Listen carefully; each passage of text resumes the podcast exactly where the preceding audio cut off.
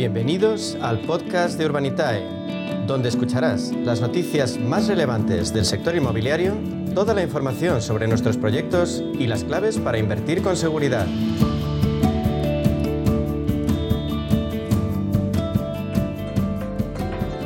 Bueno, pues nos vamos con nuestro espacio inversión inmobiliaria de la mano de Urbanita y vamos a profundizar en las claves financieras que nos ofrece el mercado de la inversión inmobiliaria. Y para ello contamos con la presencia de José María Gómez Acebo, director de clientes institucionales en Urbanita. Vamos a darle la bienvenida. Hola, buenos días, Pepe.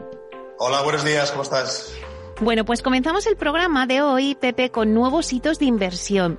Vamos a ver, la inversión inmobiliaria en residencial, que bueno, pues ya sabemos que en residencial en alquiler o multifamily en Europa ha batido récord en el primer semestre del año, alcanzando un volumen de 27.300 millones de euros, según uno de los informes europeos de la consultora Savills. España, si lo traemos a España, por su parte ha sido el segundo mercado que ha registrado mayor incremento respecto al mismo periodo del año pasado, un 48% más, tan solo superado por Dinamarca.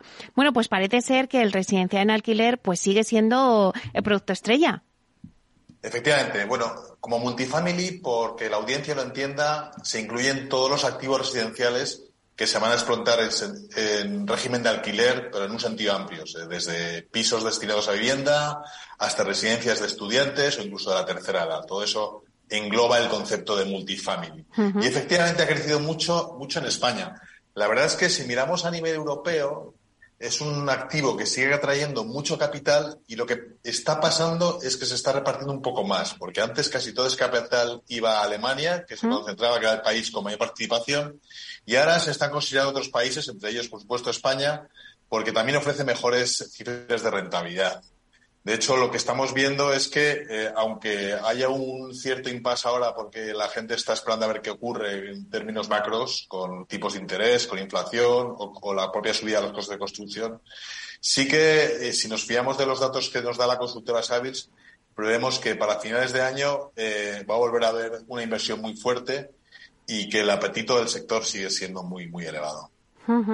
Y de ese multifamily, no ese residencial, en, distintos formatos del alquiler, como decías, no solamente de pisos, sino de residencias, etcétera, pues ahora nos vamos y centramos el foco en el segmento de oficinas, que también es otro de los, de los sectores también muy dinámicos. Según Savills, también Madrid y Barcelona siguen liderando el mercado de oficinas en España, en el que compiten fondos de inversión eh, internacionales, patrimonios nacionales y, bueno, pues demás playas del sector inmobiliario.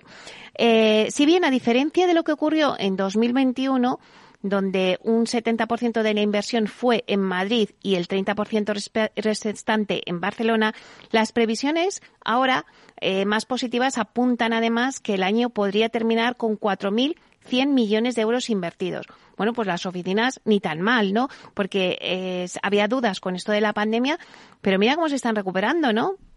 Es lo que parece, sí, sí. La verdad es que los, datos del año pasado fueron sorprendentes eh, porque Barcelona pasó por encima de Madrid y tiene que ver con dos o tres operaciones fuertes que se hicieron en el barrio 22 Arroba. Hmm. Eh, Barcelona y Madrid siguen siendo los mercados naturales de oficinas en España y efectivamente están atrayendo capital tanto de patrimonios de inversores internacionales de fondos como de patrimonios nacionales y demás players del sector inmobiliario.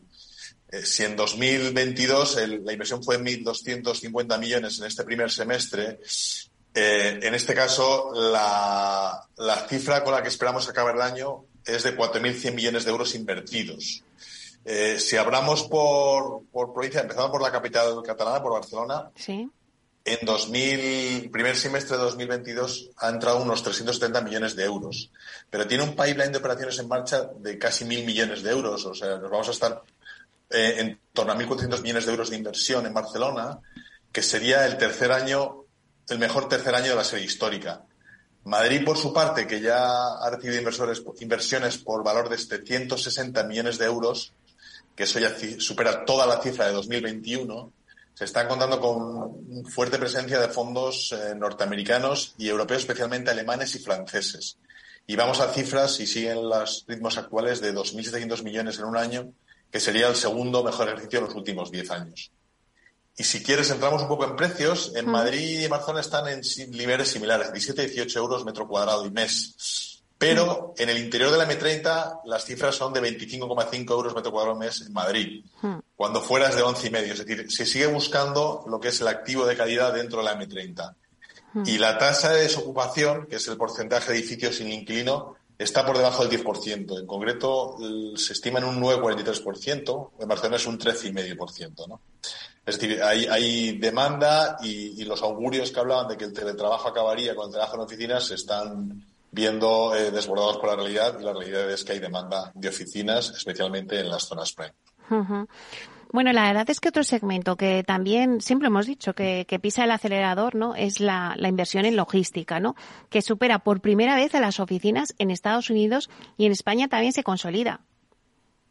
Bien, ahí tenemos un eh, protagonista muy claro, que es el que al final marca esta noticia, que es Pontegadea, que es el brazo inversor de Amancio Ortega, el fundador de Inditex, como sabéis, es un, como, como accionista de Inditex recibe centenares de millones de dividendos al año que tiene que invertir hmm. y suele hacerlo en, grandes operaciones inmobiliarias.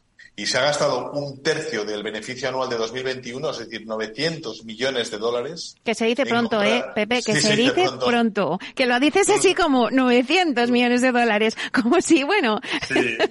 Pero... Eh, ellos, ellos al final acaban siempre buscando operaciones muy, muy grandes porque dicen, es que para que nos, para gastar el ingente cantidad de capital que recibimos cada año, tenemos que buscar operaciones grandes. Y en este caso se han centrado en almacenes en Wisconsin y en Carolina del Sur. Al final, lo que estamos viendo es que yo no sé si es por el ascenso del comercio electrónico, por una mejor eficiencia en la distribución y la logística, es el sector que más crece después del residencial y ya está por encima de oficinas.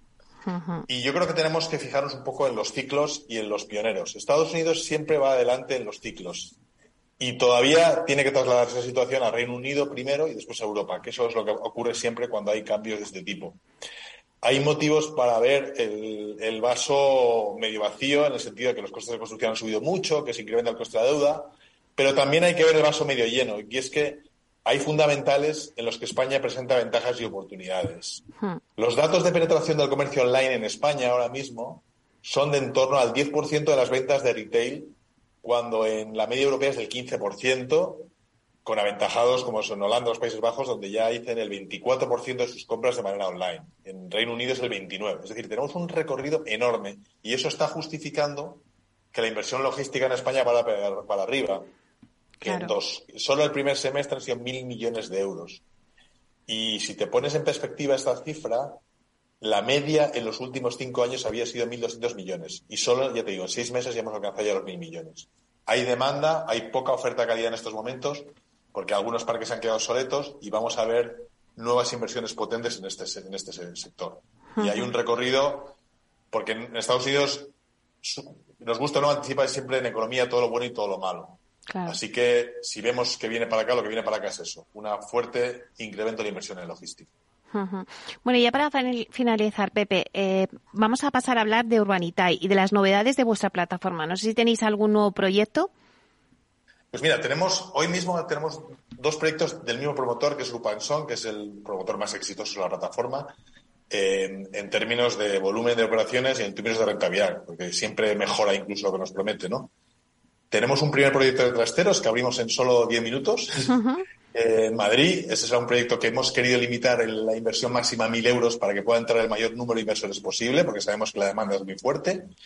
Y luego por la tarde abrimos un proyecto de garajes, de plazas de parking, en la, cerca, la avenida del Mediterráneo a pocos metros de la estación de Atocha. Es un proyecto que creemos que puede funcionar muy bien. Es una zona donde se necesitan muchas plazas de aparcamiento y confiamos en que también reciba la aceptación de nuestros inversores porque los retornos son muy interesantes y la seguridad también porque plazas de parking siempre se van a demandar en hmm. esa zona, ¿no? Y luego estamos preparando un proyecto en, en, Córdoba. Córdoba va a ser la sede del nuevo centro logístico del ejército. Hay en torno a mil familias nuevas que se van a desplazar a la ciudad y por lo tanto va a haber demanda de vivienda. Y tenemos una oportunidad muy buena con un grupo muy importante, con Gestilar, que si conseguimos cerrar la operación, pues también nos ofrece un retorno súper atractivo y el que animamos a los, inversores, a los inversores y a los oyentes a que estén atentos, que lo anunciaremos a lo largo de la semana que viene. Bueno, vosotros ya siempre de la mano de las grandes, ¿eh? también Gestilar ahí. Eh, bueno, Pues la verdad es que suena súper interesante. Yo creo que algún día tenemos que hablar, Pepe, del tema de los trasteros, porque es que parece que no, pero es un activo también que, que da mucho que hablar y que hay una demanda enorme.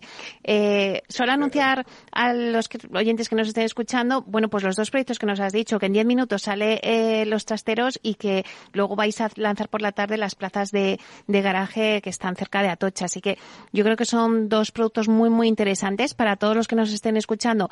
Pues ya saben que cuando cuando anunciéis algo en Urbanitae es que dura, yo ya no sé si decir minutos, porque yo creo que hasta minutos es mucho.